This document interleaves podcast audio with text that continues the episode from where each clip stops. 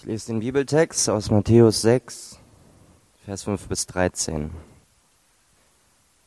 Und wenn ihr betet, sollt ihr nicht sein wie die Heuchler, die gern in den Synagogen und an den Straßenecken stehen und beten, damit sie von den Leuten gesehen werden. Wahrlich, ich sage euch, sie haben ihren Lohn schon gehabt. Wenn du aber betest, so geh in dein Kämmerlein und schließ die Tür zu und bete zu deinem Vater, der im Verborgenen ist und dein Vater, der in das Verborgene sieht, wird dir's vergelten. Und wenn ihr betet, sollt ihr nicht viel plappern wie die Heiden, denn sie meinen, sie werden erhört, wenn sie viele Worte machen. Darum sollt ihr ihnen nicht gleichen, denn euer Vater weiß, was ihr bedürft, bevor ihr ihn bittet. Darum sollt ihr so beten. Unser Vater im Himmel, dein Name werde geheiligt dein Reich komme, dein Wille geschehe, wie im Himmel, so auf Erden. Unser tägliches Brot gib uns heute und vergib uns unsere Schuld, wie auch wir vergeben unseren Schuldigern. Und führe uns nicht in Versuchung, sondern erlöse uns von dem Bösen. Denn dein ist das Reich und die Kraft und die Herrlichkeit in Ewigkeit. Amen. Guten Morgen, alle zusammen. Ich habe schon den Halbmarathon hinter mir. Nee, war ein Scherz. Ich habe nur gesehen von weitem. War schon genug Aufregung und Anstrengung. Wir sind, äh, wir fangen heute an, äh, oder nicht, wir fangen heute an, aber wir sind mitten im Vater Unser. Ähm, wir haben letzte Woche eine Pause gemacht, da gab es ja die Taufe. Ein paar Leute wurden getauft, da hatten wir ein anderes Thema. Äh, haben über Taufe nachgedacht, aber eigentlich sind wir ja mitten in der Predigtserie über das Vaterunser. Wir machen uns also Gedanken, ähm, warum beten, wie beten, äh, was macht das für einen Unterschied zu beten und ähm, und das hat warum oder die Frage ist, warum sollten wir uns überhaupt Gedanken machen zum Beten, zum Thema Beten? Und äh, das hat verschiedene Gründe oder kann verschiedene Gründe haben. Zum einen habe ich schon vor zwei, drei Wochen mal gesagt, dass eigentlich jeder gerne für sich beten lässt. Ähm, ab und zu in meiner noch ganz jungen Karriere war ich ab und, ab und zu in Krankenhäusern oder bei Leuten zu Hause oder ähm, habe sozusagen dann auch ähm, ab und zu mal ähm, Leute besucht und habe gefragt, am, am Ende des Besuchs kann ich für dich beten oder kann ich für sie beten oder wie auch immer. Und ich habe niemals ein Nein gekriegt. Und das ähm, haben ja andere Kollegen auch sozusagen bestätigt. Also ähm, man lässt gerne für sich beten heutzutage. Deshalb ist Bet, Gebet an sich schon ein Thema, worüber man äh, mit Christen oder auch mit Leuten, die nichts mit Kirche zu tun haben, auf jeden Fall äh, reden kann. Äh, Gebet. Und das andere ist, ähm, ein anderer Grund, warum wir über Gebet reden und warum das absolut hierher gehört in diese Gemeinde, in diese Kirche, aber auch in diese Stadt ist, dass immer mehr Leute so ein bisschen spirituell werden. Äh, das war vor 20 oder 25 Jahren noch ganz anders. Da, ähm, als ich noch zur Schule gegangen bin, 25 Jahre, 30 Jahre, also also ich noch jünger war und zur Schule gegangen bin, da äh, war es eigentlich ein No-Go, dass man über über Gott spricht oder über Gebet oder sonst irgendwie, weil wenn man gebildet ist, dann denkt, glaubt man nicht daran dann gab es einfach nur ähm, Atheismus als die absolut richtige äh, Weltanschauung, die es äh, galt zu übernehmen. Und heute ist das ein bisschen anders. Viele Leute und gerade in ähm, auch den etwas jüngeren Generationen, so 45 abwärts, 50 abwärts und so weiter, die, die, äh, die haben ein Interesse an Spiritualität und auch an Gebet, an Gebet. Das bedeutet, sie beten alles Mögliche an. Also nicht unbedingt Gott, aber ganz, ganz viele andere Sachen auch. Ob es Steine sind, tatsächlich. Ähm, oder ein Kaffeesatz oder sonst irgendwas. Also, aber in irgendeiner Form ähm, macht es für viele Leute heutzutage Sinn, sich mit dem Übernatürlichen zu beschäftigen oder da auch was zu erwarten, was zu bekommen. Okay? Ähm, also, Gebet ist irgendwie in Mode. Spiritualität und Gebet sind irgendwie Mode und deshalb macht es auch Sinn, dass wir darüber reden und uns zwar aus diesen beiden Gründen auch überlegen, okay, wie beten wir eigentlich? Ja? Ähm, und ähm, wie, wie kann man beten und wie kommt man an Gott ran durch Gebet zum Beispiel? Und einer der einflussreichsten oder eigentlich müsste man sagen, der einflussreichste religiöse Führer, den es jemals in der Weltgeschichte gab, ähm, der antwortet uns auf die Frage, okay, wie findet man Gott? Wie, wie tritt man in, mit Gott in Verbindung?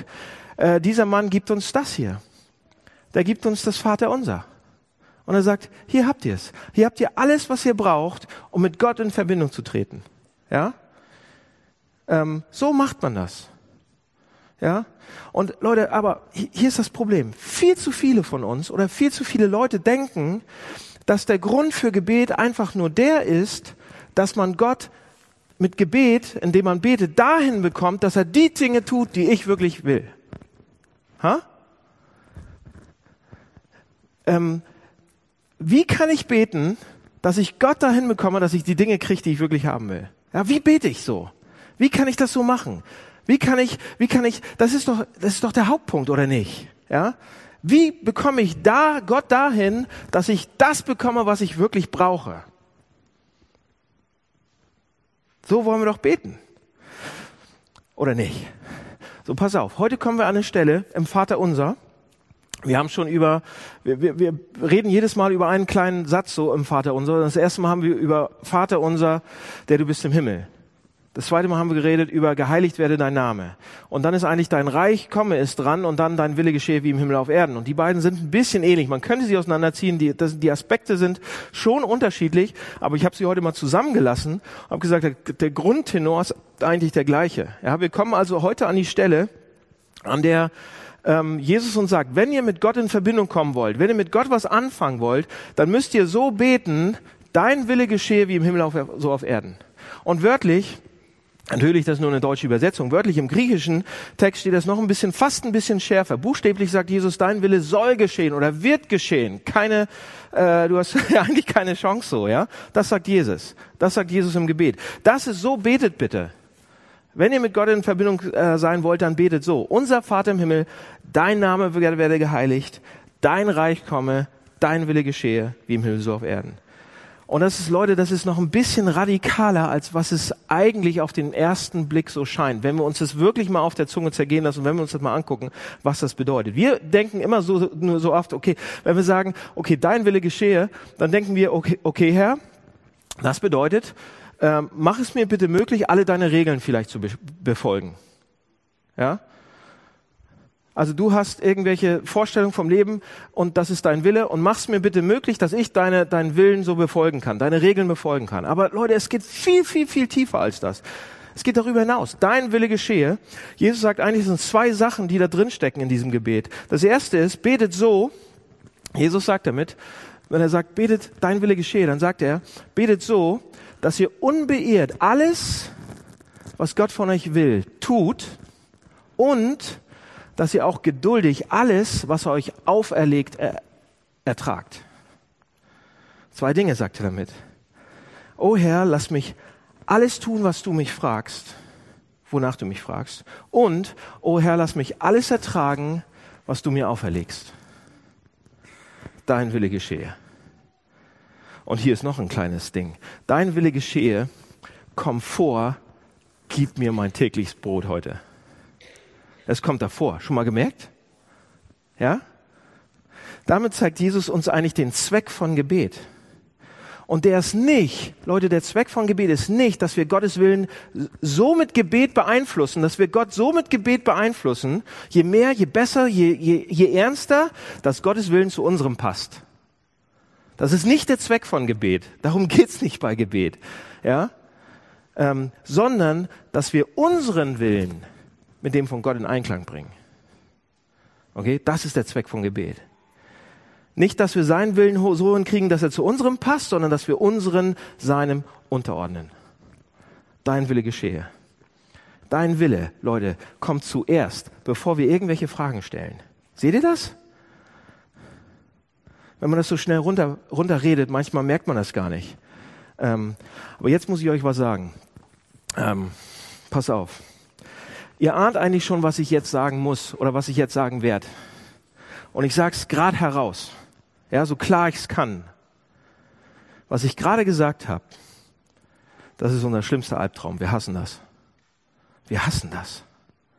Ja? Ähm, wir, wir mögen das nicht. Wir wollen nicht, dass jemand anderes Willen wichtiger ist als unserer. Wir leben heutzutage so in dieser äh, postmodernen Zeit, wie auch immer, und, und wir haben doch ein Recht heutzutage als moderne Menschen auf ein gutes Leben. Das haben wir uns erarbeitet über die Jahrhunderte hinweg. Ja, bis vor kurzem haben die Menschen komplett nicht so gedacht. Wir denken heutzutage, wir haben ein Recht auf ein gutes Leben. So sind wir erzogen worden. Ja?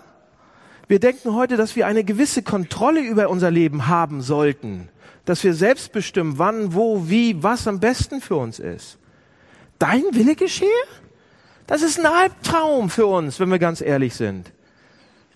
Wir denken, Leute, wir denken noch wirklich im Ernst, dass es eigentlich um, um mich dreht, um, sich um mich dreht. Und deshalb ist es sehr, sehr wichtig, dass alles so, so läuft, wie ich es am besten für mich verstehe, wie ich es am besten für mich halte. Mein Willen ist am besten. Wenn wir ganz ehrlich sind, ticken wir so. So sind wir, so sind wir groß geworden. So, es läuft alles um uns herum. Es ist das Wichtige ist unser. Wir sind der Held in meinem eigenen Film. Absolut. Und Leute, wir sind alle von dieser Idee überzeugt, dass der Hauptgrund, warum wir unglücklich sind, auch außerhalb von uns ist. Der ist nicht innerhalb von uns. Der, der Hauptgrund, warum wir uns nicht, warum wir nicht zufrieden sind, warum wir, warum wir immer den Sachen hinterherlaufen, warum wir unglücklich in unser Leben sind, das sind Sachen, die von außen kommen. Ja, das ist unsere Voraussetzung Denkung, das ist unsere Prämisse, das ist das, die unbewusste Annahme, das ist nämlich der Hintergrund, warum wir unglücklich sind. Der hat mit bestimmten Bedingungen, mit bestimmten Situationen zu tun, die von außen kommen. Das macht uns unglücklich. Und deshalb sind wir besessen von diesem Gedanken, dass diese Bedingungen sich verändern müssen. Und alles wird gut, wenn das nur passiert. Ja, ist es ein Mensch, wird er ausgetauscht. Ist es eine Situation, müssen wir fliehen. Ist es irgendwann was anderes, muss es weg. Leute, aber das stimmt nicht. Das ist nicht wahr. Jesus sagt uns ständig, dass das, was wir wirklich brauchen, eine Veränderung im Inneren ist. Unsere wirklichen Probleme ist unser innerer Zustand, nicht irgendwas von außen. Okay, und das ist vielleicht ein bisschen zu radikal, wenn ich das so sage, aber wenn man ernst, wenn man es ernst nimmt, dann ist es vielleicht sogar beängstigend und sogar ein bisschen ärgerlich. Und wir können uns wirklich ärgern darüber, dass er das so sagt. Ja, dass es nicht an den Sachen außerhalb liegt, sondern innen. Und Jesus sagt, Leute, zuerst geht es darum, dass wir sagen, dass wir unseren Willen, unser Inneres dem Inneren Gottes unterordnen. Ja, es geht gar nicht darum, was außen ist. Er sagt, dein Wille geschehe. Und das bedeutet, unser Inneres muss sich dem unterordnen. Jesus sagt, dein Wille geschehe. Betet so. Und dann erst gib uns unser tägliches Brot. Leute, das deprimiert mich, ganz ehrlich gesagt. Wenn ich mein, mein Gebetsleben angucke, dann bete ich auch anders. Ehrlich gesagt, ja. Wir wollen doch zuerst was bekommen. Wir brauchen es doch so. Die Gemeinde braucht's doch so. Diese Welt braucht's doch so. Wir brauchen doch erstmal was. Und deshalb beten wir so. Und das ist, so ticken wir. Dass es Dinge gibt, die mir, Leute, und was uns das zeigt, ist, dass es Dinge gibt, die mir wichtiger sind, als das, was Gott für mich hat, oder für mich hätte, oder haben will, ja, und was er für mich möchte. Es gibt Dinge, die wichtiger sind. Stellt, pass auf, hier ist das Beispiel. Stellt euch ein Kind vor. Habt ihr eben gesehen, aber ein bisschen älteres Kind. Nehmen wir einen Jungen ähm, oder ein Mädchen. Ist egal. Eigentlich ist es egal. Also wir nehmen ein Kind, das ist sechs Jahre alt und das hat ein Spielzeug. Ein funkferngesteuertes Auto. Rot. Ja? Schnell. Fährt super. Ist wahrscheinlich ein Junge. Und wir,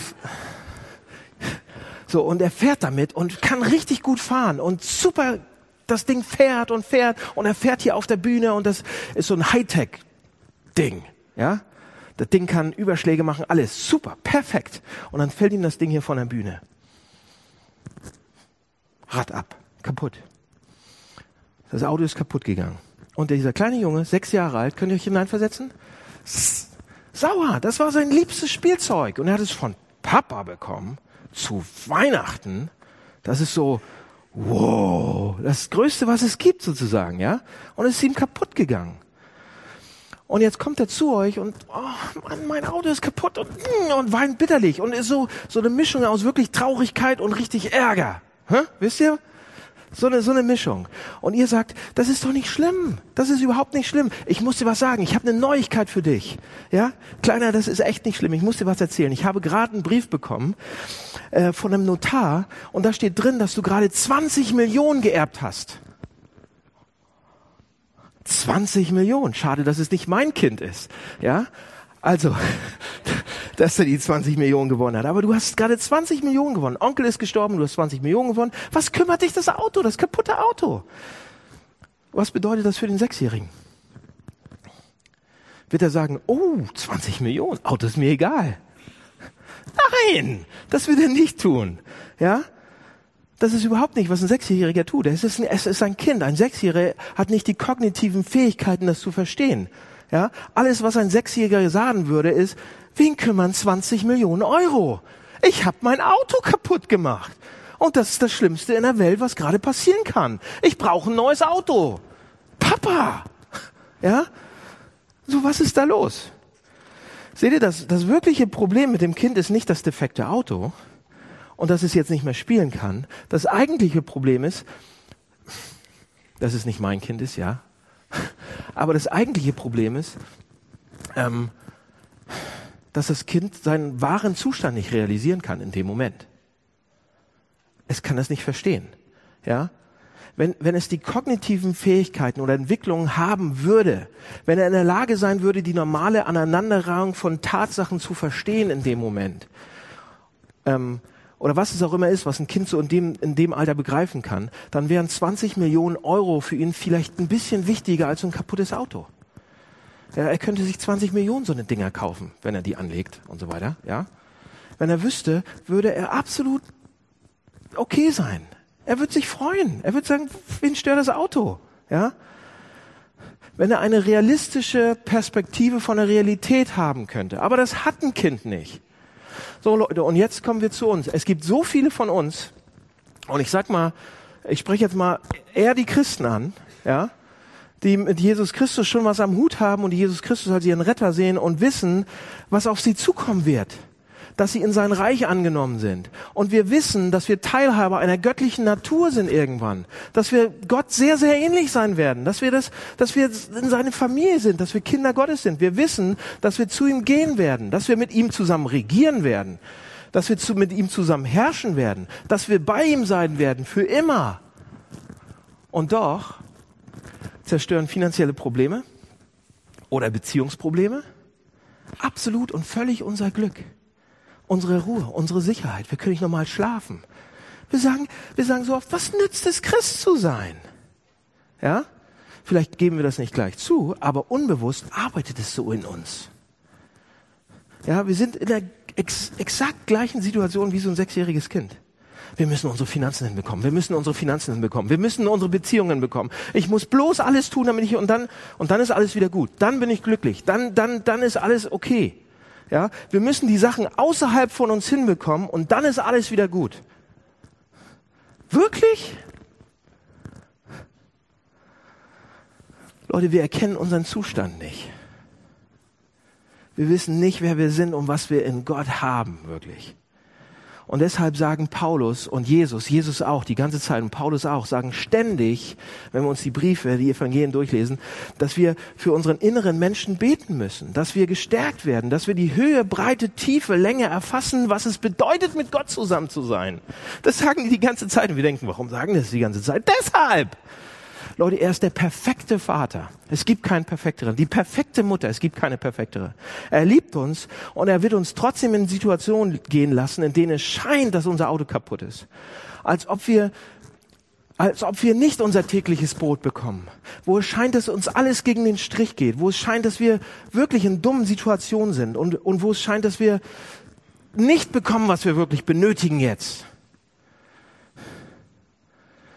aber Gott will uns da durchführen oder hi drüber hinausführen. Der hat einen Check für uns bereit, sozusagen.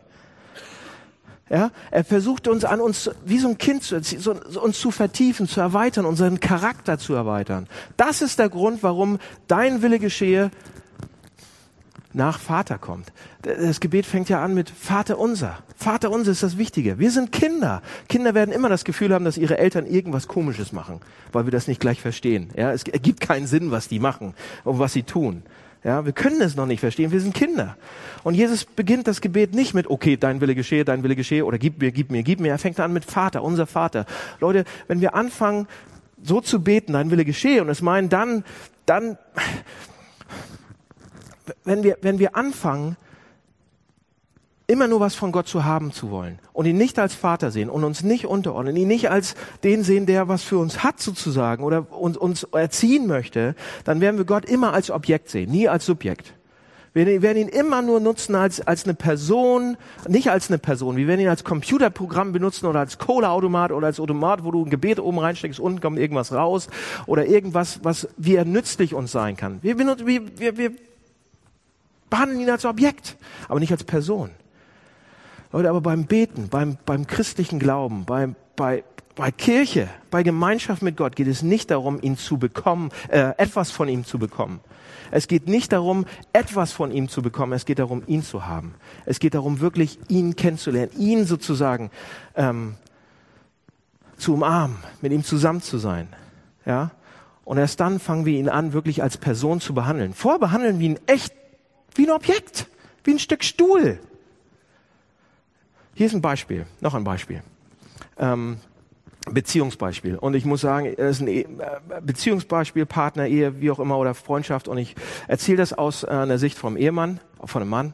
Ja, ich habe das noch nicht rausgekriegt, wie ich das äh, aus der Sicht von einer Frau erzählen kann, weiß ich nicht. Also ich erzähle das aus der Sicht von, einer, von einem Mann. Und hier ist das Beispiel. Wenn eure Frau oder eure Freundin, hört gut zu, ihr Männer, zu euch kommt und fragt, Schatz, liebst du mich? Und ihr sagt, na klar, ich liebe dich, ich liebe dich ohne Ende. Und sie sagt, warum? Obacht. Aufpassen jetzt. Ihr könnt entweder einen ganz, ganz tollen Abend haben oder ihr könnt das Gegenteil. Ja? Also sehr, sehr aufpassen. Jetzt aufhören mit allem, was ihr gerade macht. Ja? Hinsetzen nachdenken. Ich bin elf Jahre verheiratet, Leute, ja, und noch länger mit meiner Frau zusammen. Wenn ihr jetzt nur sagen würdet, ja, also ich liebe dich, weil du so eine tolle Mutter bist für meine Kinder, für unsere Kinder. Ja? Oder ich liebe dich, weil du unseren Haushalt so gut organisieren kannst. Viel, viel besser als ich. Oder ich liebe dich, weil du so schlau bist. Oder ich liebe dich, weil du ähm, diese und diese Sache für uns machen kannst die ganze Zeit. Weil du unser Haus so toll einrichten kannst, wie das kein anderer kann. Du bist eine tolle Designerin. Du bist, also äh, ich liebe dich, weil du das und das für uns tust. Ja? Und ich gehe meine, Li und ihr habt eure eigenen Listen, was ihr an euren Ta Frauen oder euren neuen Männern gut findet und ihr sagt, okay, das ist die Liste an ähm, und die gehe ich weiter nach unten. So, du bist du bist gut in diesen und diesen Dingen. Leute, dann ist das zwar in Ordnung, wenn wir das so sagen und wenn wir das alles sagen, was ihr sagt, aber das behandelt den anderen ein bisschen wie, als wenn er ein Objekt ist, als wenn er Ware ist, als wenn er euch was tut die ganze Zeit, als wenn ihr ihn liebt, weil er euch etwas gibt oder etwas tut, für euch, was weiß, was weiß ich, um eine Person als eine Person zu behandeln, um die richtige Antwort in dieser Sache zu geben, müssen wir eigentlich ein bisschen tiefer gehen bei dem anderen und ihn kennen, viel besser kennen, das Innere von der anderen Person kennen, um zu sagen, ich liebe dich, weil deinem Inneren. Wegen deinem, merkt ihr was? Wenn ich das sage, und ihr merkt das bei euch selbst auch, wenn jemand zu euch kommt und sagt, ich liebe dich, weil du ein guter Handwerker bist. Oh, okay, bin ich. Oh, ja, oder ich liebe dich, oder ich liebe dich, weil du, ja, wie auch immer, toll. Aber wenn ihr dahin kommt, dass ihr dem anderen sagen könnt, ich liebe dich, weil wegen dem und dem, was da innen tickt, merkt ihr den Unterschied? Ihr merkt es an euch selber, wenn euch so jemand sowas sagt, dann zerfließt ihr. Ihr denkt, oh ja, mach mit mir, was du willst. So fast, ja? Schrecklich. Ja, ich finde es eigentlich ganz gut, muss ich sagen. Also wenn ihr nur sagen wollt, ich liebe dich, weil ich dich brauchbar finde oder zweckmäßig für mich, dann behandelt ihr den anderen als Objekt. Aber wenn ihr reinschauen will in die Person ins Innere, wenn ihr wirklich, aber hier ist es, hier ist der Trick, äh, der Trick. Wenn ihr, wenn ihr die andere Person, das der sagen wollt, müsst ihr die kennen, müsst ihr in das Innere reinkommen. Ja, das ist die Art und Weise, wie wir Menschen behandelt worden wollen. So passt auf, bei Gott ist das ultimativ. Der will noch viel mehr so behandelt werden. Ja? Gott ist nicht nur eine, einfach irgendeine Person. Gott ist die ultimative Person. Und wenn wir sagen, ach Schatz, weißt du was, ich liebe dich, weil du dies und dies gut kannst, dann ist es nicht wahre Liebe. Wisst ihr, was wahre Liebe ist? Wenn man sagt, Schatz, ich liebe dich, ich liebe dich nur wegen dem, wer du bist, innen drin, was du bist, was du, nicht wegen dem, was du mir geben kannst, oder dass du toll neben mir aussiehst, sondern ich liebe dich wegen dem, was du bist, wer du bist. Das ist die einzige Art und Weise. Und wenn wir unserem Partner das so sagen können, wie viel mehr dem großen transzendenten Gott, der das so gerne möchte. Also wenn wir beten, dein Wille geschehe. Ja, wenn, wenn, wenn, wir, wenn wir nicht sagen, Herr, ich will wissen, ähm, wenn wir, wenn wir nicht, nicht im Gebet sagen, Herr, ich will wissen, ich will wirklich wissen, was dich glücklich macht, äh, was dich aufregt und ich möchte wissen, wer du bist und ich, und ich will nicht nur wissen, was du geben kannst und dein Segen und, und wie du mir helfen kannst, meine Agenda zu abzunicken und so weiter, sondern ich will wissen, wer du bist.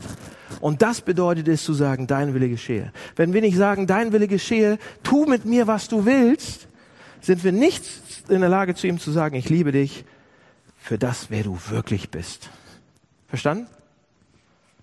Das ist ein echt wichtiger Punkt. Eine Person, die das am meisten verstanden hat, das ist meine letzte Geschichte, aber die ist gut und die ist ein bisschen länger. Aber pass auf, die Person, die das am besten verstanden hat, ist eigentlich Jakob. Kennt ihr Jakob? Das ist eine sehr, sehr seltsame Geschichte in der Bibel in äh, 1. Mose 32. Jakob war ein Mensch voller Selbstmitleid. Vielleicht kennt ihr so eine Leute. Voller Selbstmitleid und so weiter. Er verbrachte die meist, meiste Zeit seines Lebens mit Lügen, Betrügen, um das zu bekommen, was er wirklich haben wollte. Okay, das ist die Geschichte. Und er war nie in, in seinem ganzen Leben niemals so richtig tief glücklich. Er hat nicht die richtige Frau bekommen, die er haben wollte. Er hat nicht die richtige Karriere gemacht, die er haben wollte. Er hat nie bekommen das, was er wollte, ja. Er war immer im Kampf mit seinem Vater, mit seinem Onkel, mit seinem Bruder, die ganze Zeit. Er war immer am Kämpfen und war immer am Lügen und immer am Betrügen und immer unglücklich und hat versucht, das alles zu bekommen, aber hat es nie richtig gekriegt. Und eines Nachts war dieser Jakob allein in der Wüste.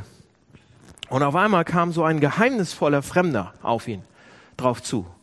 Ja, ihr müsst euch vorstellen, er war kurz davor, seinen Bruder wieder zu treffen und er war allein in der Wüste, hatte sich verabschiedet, alle Leute weggeschickt und war so, wollte in sich gehen und mal überlegen, was sagt er jetzt. Und auf einmal kommt jemand zu, auf ihn drauf zu, mitten in der Wüste, jemand und äh, fängt an, ihn anzugreifen. Keine Waffen, sondern er ringt mit ihm. Er kämpft mit ihm.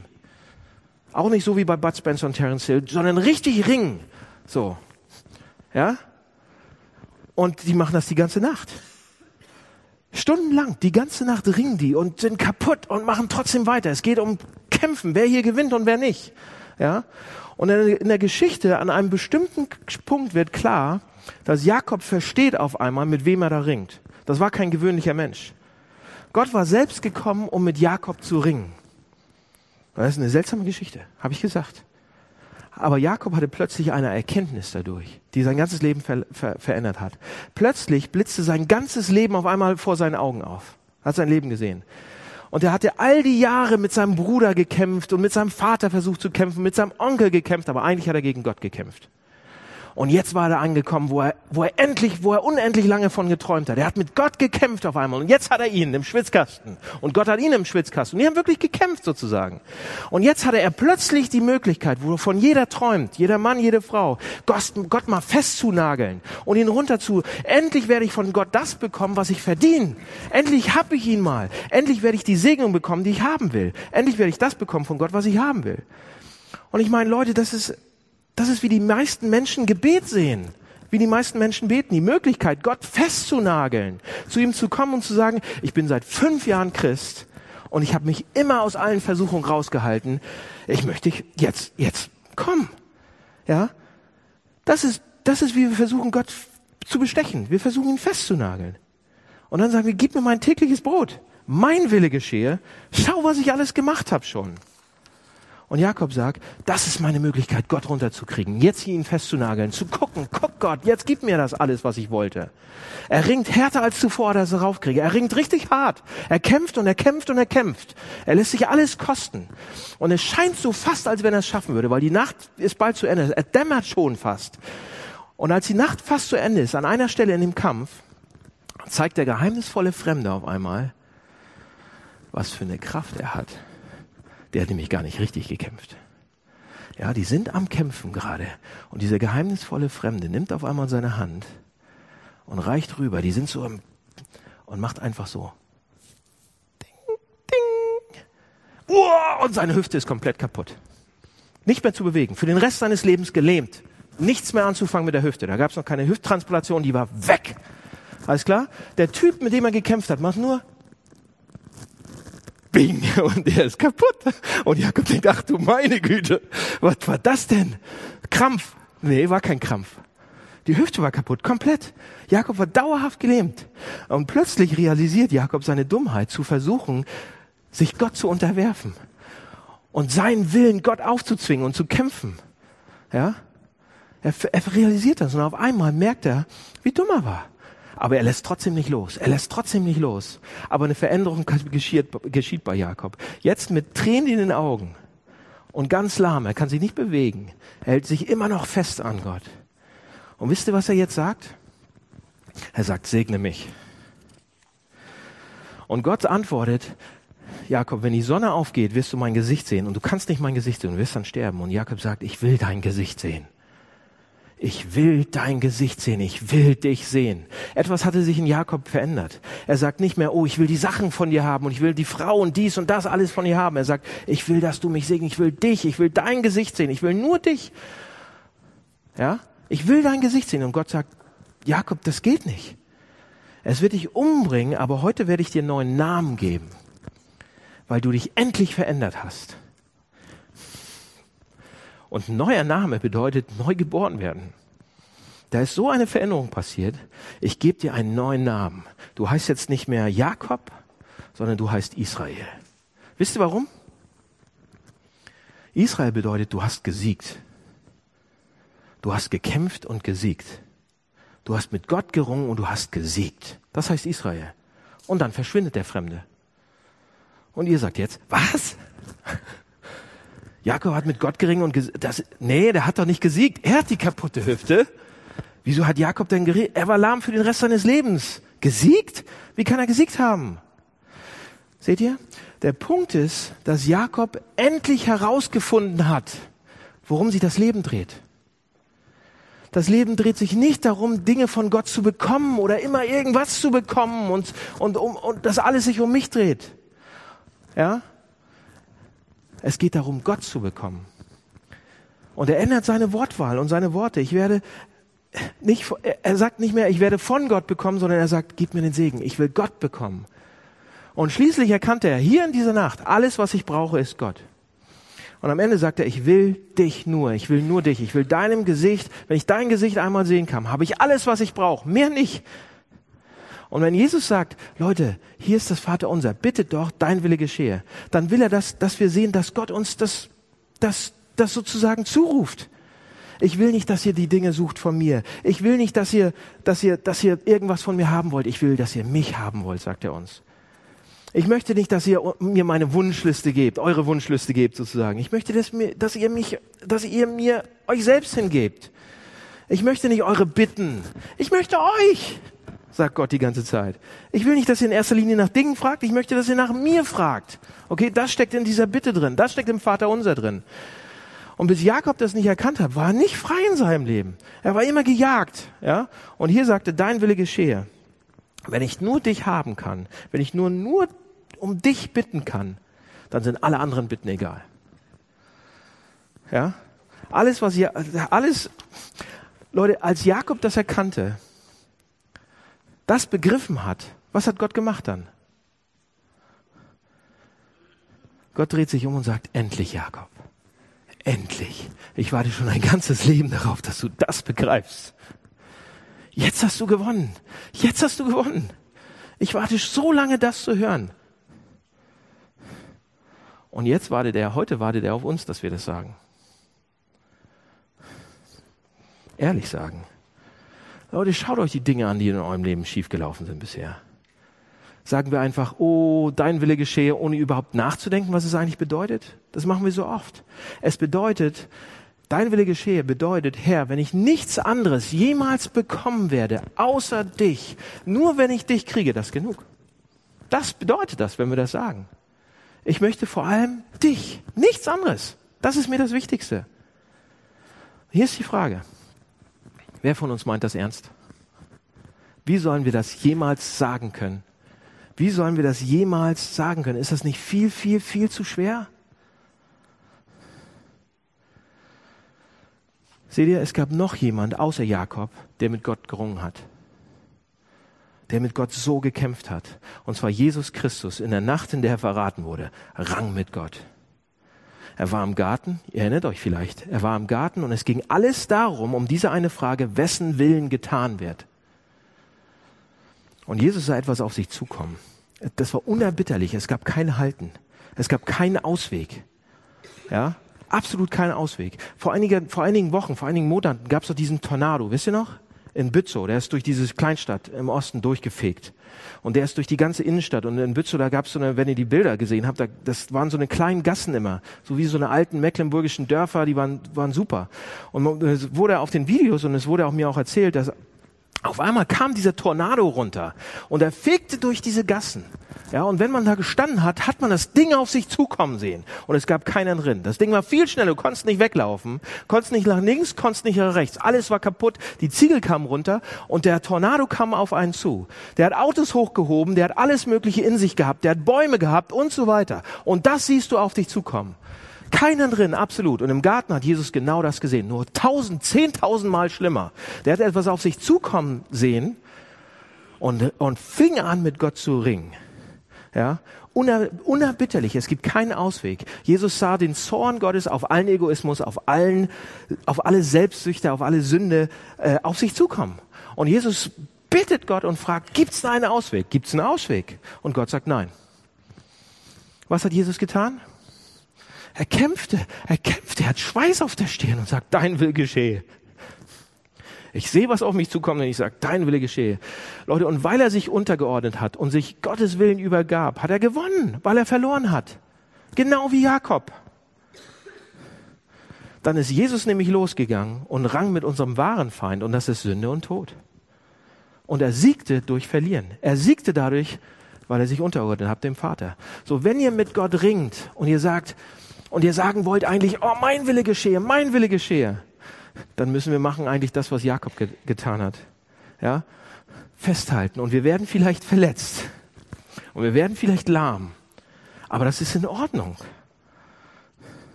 Wenn wir dadurch lernen, dass wir eigentlich mit den falschen Dingen ringen. Wenn wir zu ihm sagen zum Schluss, dein Wille geschehe, wenn ich dich habe, habe ich alles, was ich brauche. Leute, in diesem Sinn gehen wir dann wirklich in den Fußstapfen von Jesus nicht ein bisschen weniger. Und dann werden wir merken, dass wir gestärkt werden auf einmal, mit den wirklichen Feinden zu ringen. Nicht mit Gott, sondern mit, mit unserem Stolz, mit unserer Wut, mit unserer Bitterkeit. Und dann werden die langsam weggehen. Wenn wir wirklich sagen, dein Wille geschehe, dann werden wir frei. Dann werden wir, dann werden wir, dann werden wir Jesus folgen. Dann werden wir Jesus lieb haben. Mehr als jemals zuvor. Leute, schaut euch an, was er getan hat. Schaut euch an, was er getan hat. Schaut euch an, wie er im Staub für uns ringt. Schaut euch an, was er tat. Schaut euch an, was für ein Opfer er gebracht hat. Schaut euch an, an, was auf ihm lastet. Schaut euch an, was es ihn gekostet hat, zu sagen, dein Wille geschehe. Schaut euch das an. Das ist nichts gegenüber dem, was es annähernd uns kosten wird, einfach mal zu sagen, wirklich und das zu meinen, dein Wille geschehe. Und deshalb können wir sagen, Herr, wenn du in der Lage bist, unter diesen Umständen das zu sagen, Jesus, wenn du in der Lage bist, das zu sagen unter den Umständen, dann kann ich es vielleicht sagen in meinen Umständen und sagen kann, dein Wille geschehe, auch wenn es sau, sau hart ist. Leute, das ist Kampf, das ist schwer. Guckt auf Jesus, schaut auf Jesus. Der Anfänger, Vollender. Lass uns beten. Lieber Herr, vielen Dank für ähm, das Vaterunser. Vielen Dank, dass da alles drinsteckt, was wir brauchen um ähm, dir ähnlicher zu werden, um dir nachzufolgen, um dich mehr zu lieben. Ähm, und ich bitte dich, dass wir mehr lernen, was es bedeutet für uns und dass wir es von Herzen beten können, ähm, so dass sich unsere Welt verändert, dass sich, dass sich, dass sich unsere Herzen verändern zuerst und unsere Stadt und unsere Welt und unsere Beziehungen und alles, Herr. Ähm, gib uns die Kraft, immer wieder auf dich zu schauen und dir nachzufolgen. Amen.